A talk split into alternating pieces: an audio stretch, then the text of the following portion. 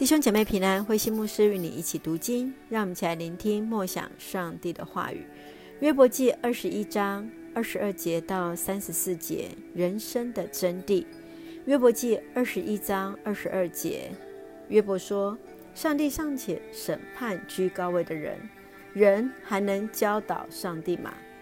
有人一生健壮，至死享受平安幸福，他的腰部满有力量，他的骨髓滋润。”有人始终没有快乐，一生充满痛苦，但两种人都一样的死，被埋葬在尘土里，一样被蛆虫掩盖着。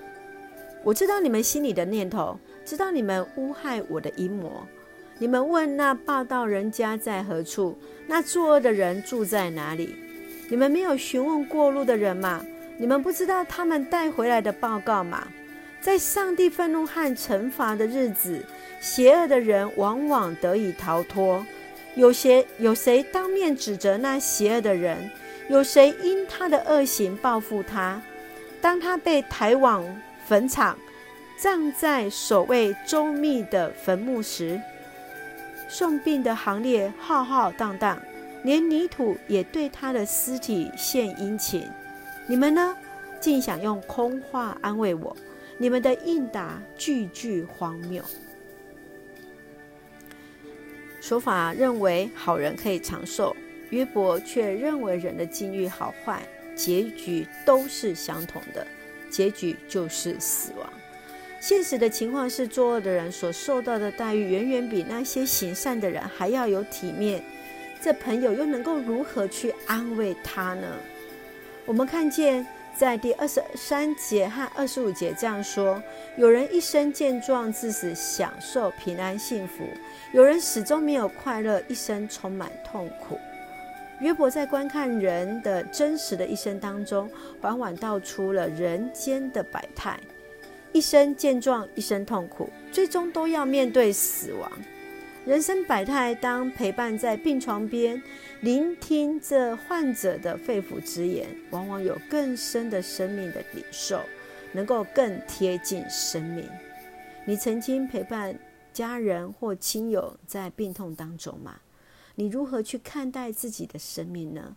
在经历平安或痛苦的当中，你对生命又有什么样的领受呢？我们一起来看二十一章二十二节。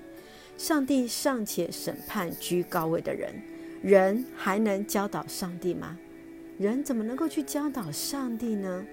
愿上帝来帮助我们，不管是在什么样的境遇当中，都让我们重新的再一次回到神的面前。愿上帝来帮助我们，让我们用这一段的经文来祷告。亲爱的天父上帝，谢谢你赐下生命在我们当中，求主帮助在一生中。能够借着那至暂至轻的苦楚，成就你那极重无比、永远的荣耀，恩待保守我们弟兄姐妹身体健壮、灵魂兴盛，在接受疫苗当中一切平安，赐下平安喜乐，在我们所爱的台湾，我们的国家。感谢祷告，奉靠主耶稣圣名求，阿门。弟兄姐妹，愿上帝的平安与我们同在。特别让我们领受在生命的真谛的当中，无论是平安，无论是病痛，无论是健壮，都知道上帝都陪伴着我们。愿上帝加添我们智慧跟力量，与我们同在。弟兄姐妹，平安。